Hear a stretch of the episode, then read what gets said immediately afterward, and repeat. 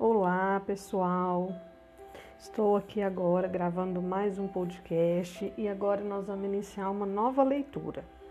Eu escolhi o livro O Jeito Harvard de Ser Feliz, é, visto que a gente estava falando bastante sobre essa busca da leveza, da felicidade, né, por dias mais é, leves, mais harmônicos. Então eu achei que seria interessante a gente dar continuidade nesse assunto e quem sabe aprender novas técnicas, né? Novos jeitos de olhar para a vida, de receber a vida, de estar atento para para os convites que nós estamos recebendo com as convivências, com as profissões, com as famílias, com os relacionamentos que a gente está interagindo todos os dias.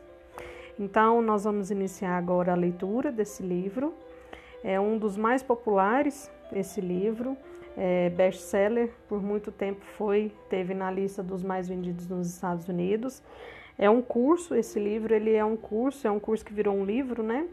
É um curso dos mais concorridos que tem, que é o, o jeito Harvard de ser feliz. As pessoas estão, né?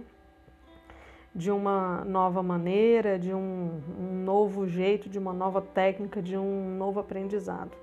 O, ator, o autor é o Sean Acor e nós vamos então iniciar agora com a leitura da introdução.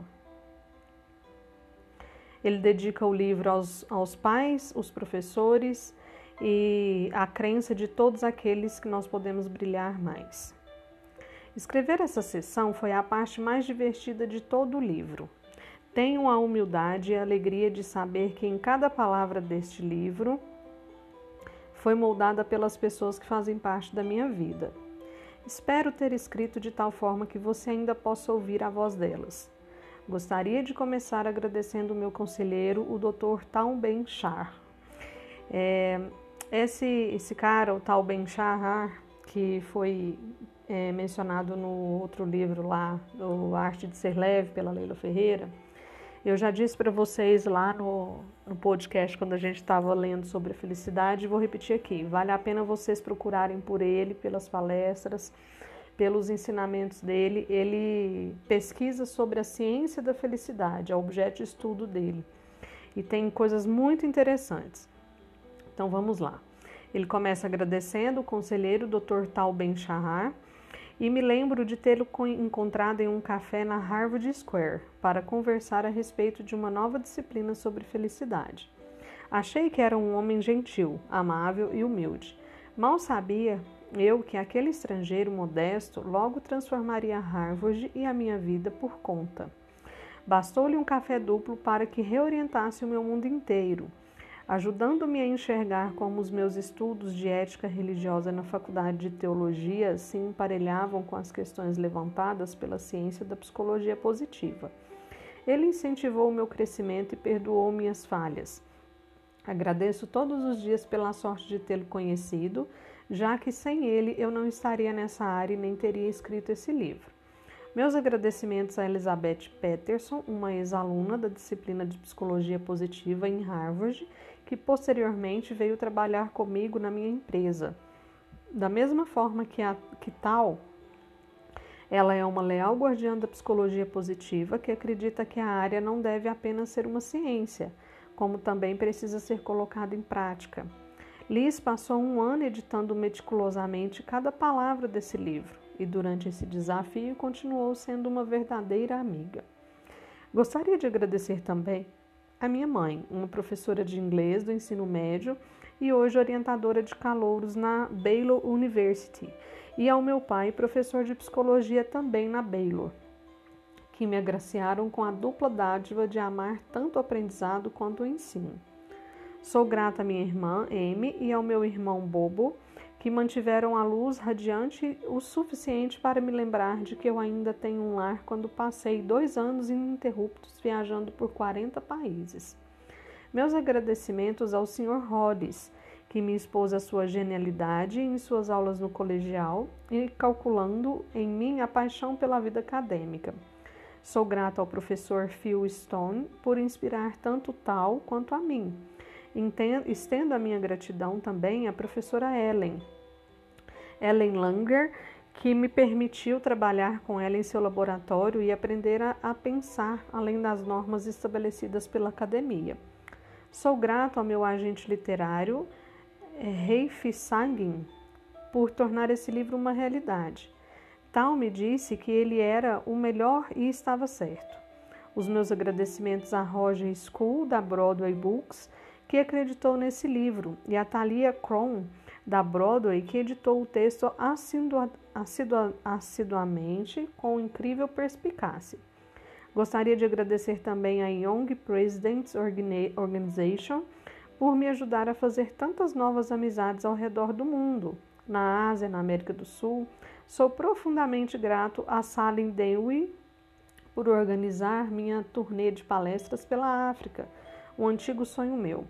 Sou grato também a Michelle Brierberg, da UBS, e a Lislane Biolos, da KPG, KPMG, pela amizade por me convidar para testar no, nossas teorias em suas empresas.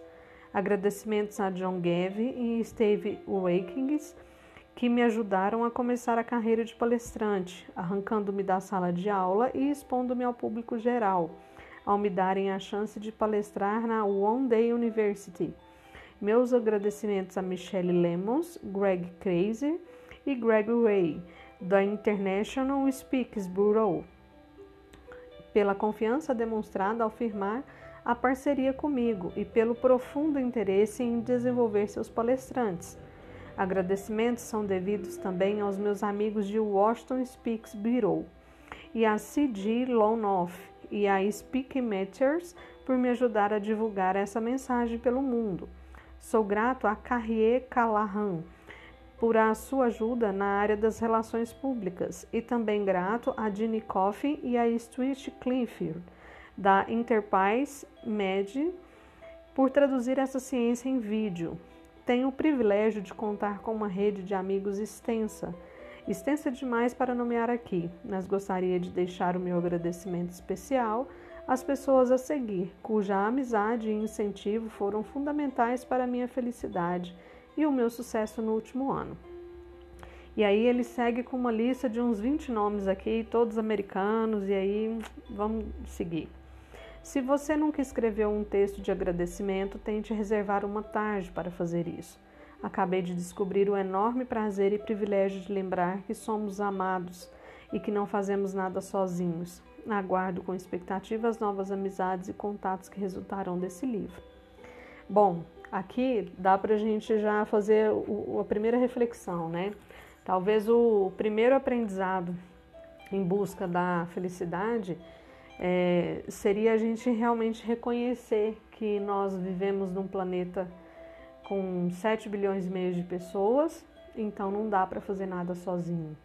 Se a gente fosse um projeto individual, isolado, a gente teria nascido num planeta onde só estivéssemos cada um de nós, né? Uma pessoa por planeta. E não é esse o nosso caso. Então a gente realmente precisa reconhecer que a gente precisa das pessoas, que as pessoas precisam de nós e que nesse equilíbrio de eu dar e receber é que talvez esteja o primeiro aprendizado sobre felicidade. Isso é bem interessante, né? É, e esse, esse exercício que ele propôs aqui, eu acho que pode ser uma boa para a gente iniciar.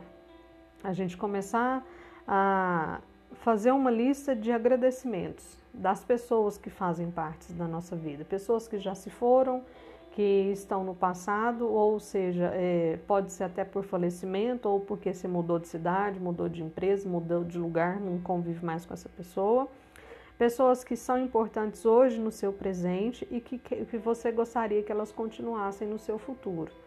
Eu acho que por aí já é um, um, um exercício muito importante para a gente poder começar a exercitar a, a noção de humanidade e coletividade que a gente tem, e isso invariavelmente leva a um senso de pertencimento, que traz equilíbrio para a vida. Então, gostaria que vocês, que vocês fizessem esse exercício com essa dedicatória que ele faz aqui. E agora, realmente, a gente inicia a introdução. Se você começar a observar as pessoas ao seu redor, perceberá que a maioria segue uma forma que foi sutilmente ou não tão sutilmente ensinada nas escolas, nas empresas, pelos pais ou pela sociedade. Ou seja, se você se empenhar, terá sucesso e só depois de ter sucesso é que poderá ser feliz. Essa crença explica o que costuma nos motivar na vida. Passamos, pensamos, se ao menos eu conseguisse aquele aumento de salário ou atingisse a próxima meta de vendas, finalmente seria feliz. Se ao menos eu conseguisse mais uma boa nota, seria feliz. Se perdesse mais 3 quilos, seria feliz. E assim por diante. Sucesso antes, felicidade depois. O único problema é que essa fórmula é incorreta. Se o sucesso levasse à felicidade, todo trabalhador que conseguisse uma promoção, todo estudante que passasse no vestibular, ou qualquer pessoa que já tenha atingido uma meta de qualquer natureza seria feliz. Porém, a cada vitória, a nossa meta é empurrada para frente, de forma que acabamos perdendo a felicidade de vista. É ainda mais importante a fórmula. É ainda mais importante. A fórmula incorreta por ser invertida. Mais de uma década de pesquisas revolucionárias nos campos da psicologia positiva e da neurociência comprovaram sem sombra de dúvida que a relação entre sucesso e felicidade é, na verdade, o contrário do que se costuma acreditar. Graças a essa ciência de vanguarda, agora sabemos que a felicidade precede o sucesso e não resulta dele e que a felicidade e o otimismo, na verdade, promovem o desempenho e a realização, proporcionando-nos a vantagem competitiva que chamo de benefício da felicidade. Esperar a felicidade restringe o potencial do cérebro para o sucesso, ao passo que cultivar a positividade estimula a nossa motivação, eficiência, resiliência, criatividade, produtividade, o que por sua vez melhora o desempenho. Essa descoberta foi confirmada por milhares de estudos científicos.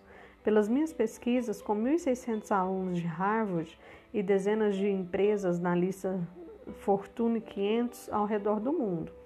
Nesse livro você descobrirá não apenas que o benefício da felicidade é tão poderoso, mas também como você pode aplicá-lo diariamente para aumentar o sucesso no seu trabalho. Mas estou me empolgando e me adiantando. Começarei esse livro pelo ponto que iniciei minhas pesquisas em Harvard, onde esse conceito se originou. Parte 1. A psicologia positiva na prática. Descubra o benefício da felicidade, o benefício da felicidade no trabalho e mudar é possível. Então vamos lá.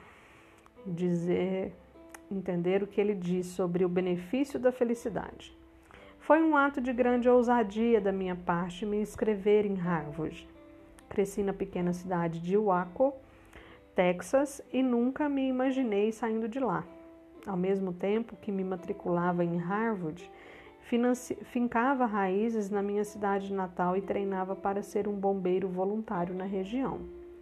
Para mim, Harvard era um lugar saído das telas de cinema, um lugar ao qual as mães se referem brincando, dizendo que seus filhos estudarão lá quando crescerem. As chances de eu ser aceito eram de fato infinitamente pequenas. Dizia a mim mesmo que já me daria por satisfeito se um dia pudesse dizer aos meus filhos casualmente no jantar que um dia eu cheguei a me inscrever em Harvard. Imaginava-me pai com meus filhos bastante impressionados ao saberem disso. Quando, para minha surpresa, fui aceito naquela instituição. Senti-me empolgado e diminuído diante do privilégio. Eu queria fazer justiça à oportunidade que me fora dada. Então fui a Harvard e lá fiquei do... nos 12 anos seguintes. Quando deixei o ACO, só tinha saído quatro vezes do estado Texas e nunca saíra do país. Apesar de os texanos considerarem qualquer coisa fora do Texas uma viagem ao exterior. Mas assim que pus os pés no campus de Harvard, me apaixonei. Então, depois de me, de me formar, encontrei um jeito de ficar. Fui para a pós-graduação, ajudei a dar aulas em 16 disciplinas diferentes e comecei a proferir palestras.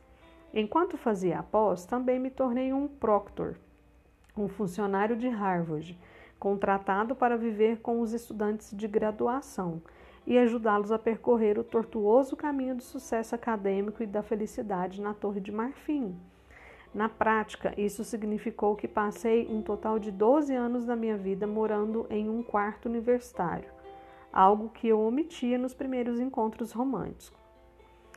Conto isso por dois motivos. Em primeiro lugar, porque eu considerava Harvard um privilégio tão grande que isso alterou fundamentalmente o modo como o meu cérebro processou a experiência.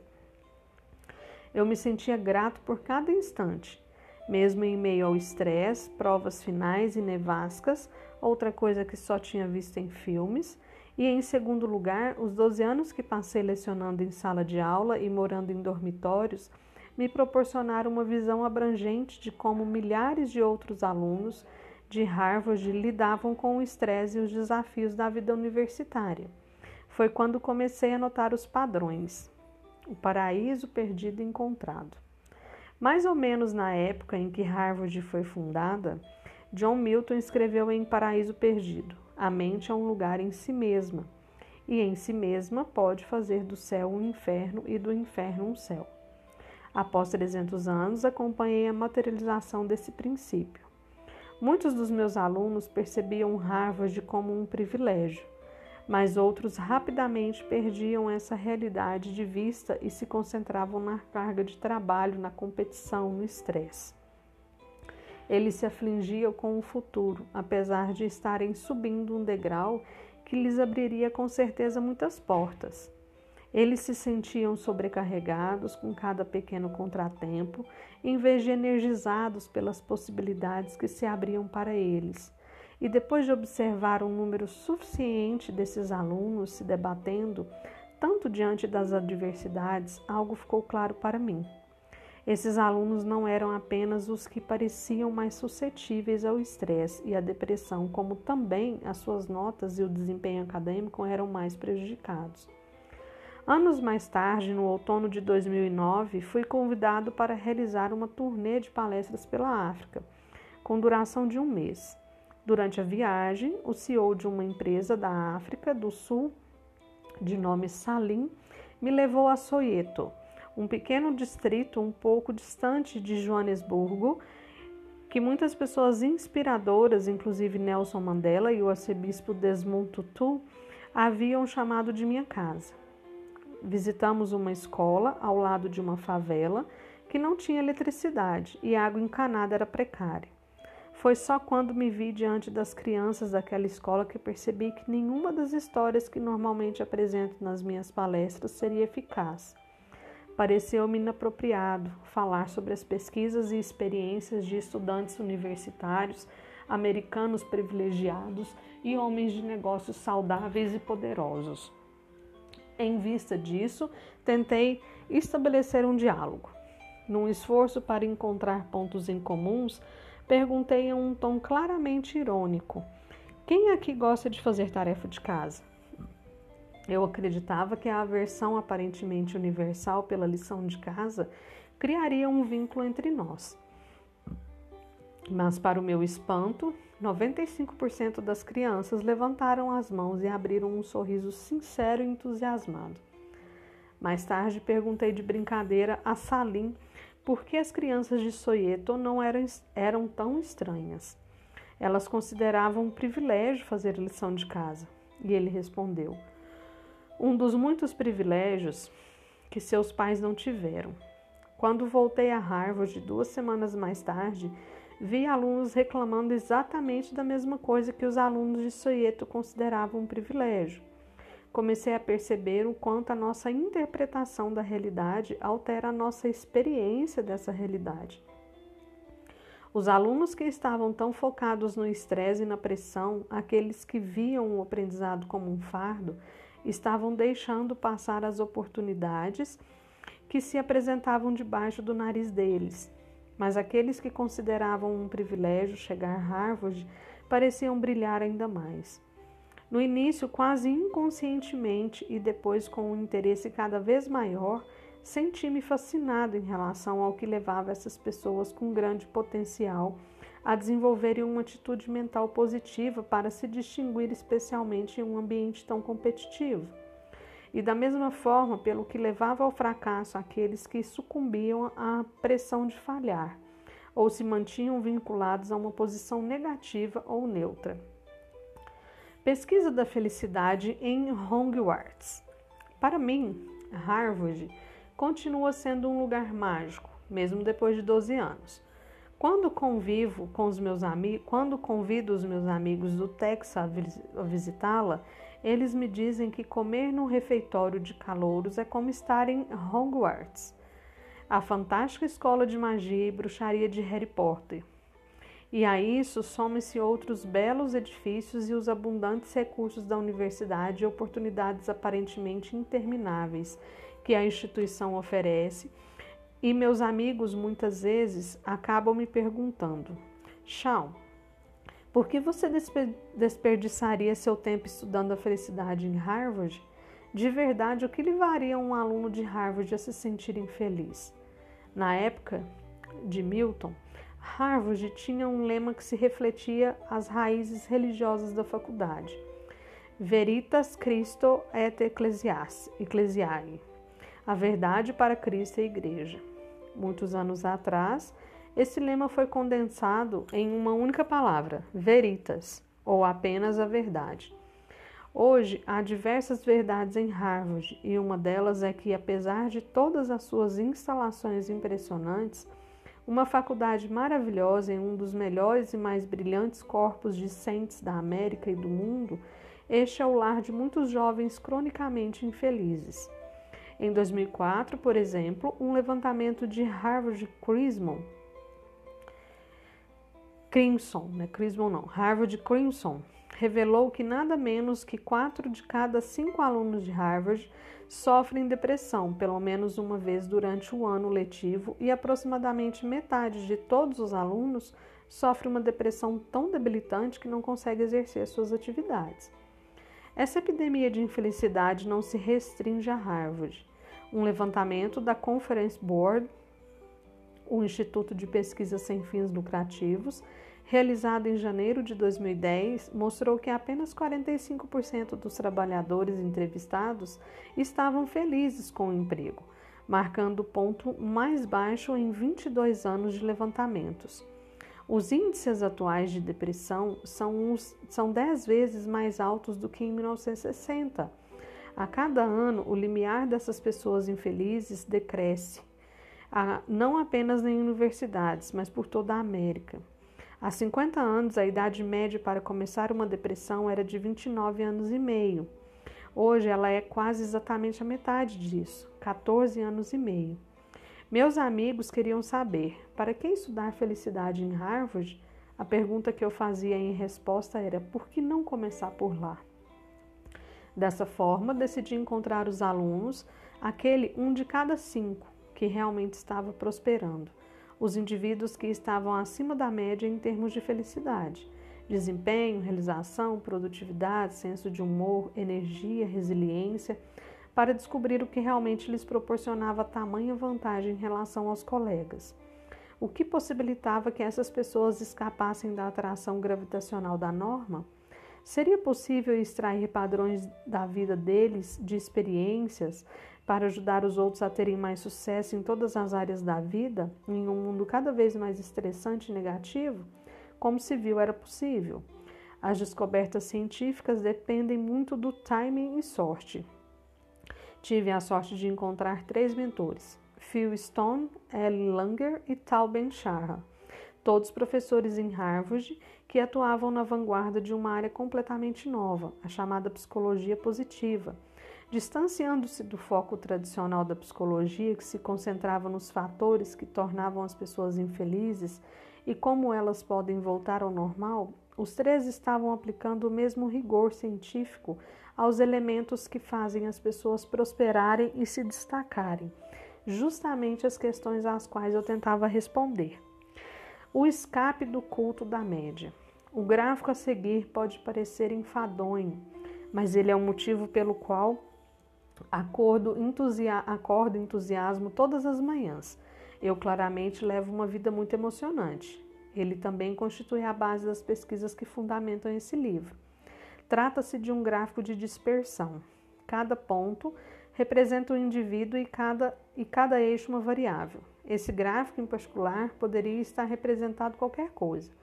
O peso em relação à altura, o tempo de sono em relação à energia, felicidade em relação ao sucesso e assim por diante. Se, como pesquisadores, constatamos esse tipo de dados, ficamos empolgados, porque é fácil enxergar a presença de uma tendência, o que significa que podemos publicar nossa pesquisa, que é realmente o que importa no mundo acadêmico. O gráfico que ele coloca no livro aqui é um gráfico que está em ascendente. É, ele tem um monte de bolinhas que vai aumentando à medida que o gráfico vai crescendo, as bolinhas vão subindo. O fato de haver um estranho ponto vermelho, que chamamos de um valor discrepante, acima da curva, não representa problema algum. Isso não podemos simplesmente excluí-lo. Podemos excluí-lo, pois ele é claramente um erro de mensuração e sabemos se tratar de um erro porque está estragando o resto dos nossos dados. Uma das principais coisas que os alunos de um curso introdutório de psicologia estatística ou economia aprendem é como limpar os dados. Se você estiver interessado em uma tendência geral do objeto de sua pesquisa, os valores discrepantes confundem os resultados. É por isso que existem inúmeras formas para ajudar os pesquisadores a eliminarem esses problemas. E sejamos claros, isso não é trapacear, estamos falando de procedimentos. A abordagem típica para compreender o comportamento humano sempre foi analisar o comportamento ou o resultado médio. No entanto, no meu ponto de vista, essa abordagem equivocada. Me perdi aqui, gente. Criou o que chamo de culto da média nas ciências comportamentais. Se alguém fizer uma pergunta do tipo em quanto tempo uma criança consegue aprender a ler em uma sala de aula, a ciência muda essa pergunta em quanto tempo, em média, uma criança consegue aprender e com isso ignoramos as crianças que aprendem a ler mais rapidamente ou mais lentamente. Ele está explicando aqui, gente, está chato né, essa parte gráfica aqui, mas ele está explicando é, que as variáveis que saem da. É, os, os, números discrepantes, né, que estão acima da média ou abaixo da média, são desprezados. O que interessa para ele é a média, porque é a maioria da população, né?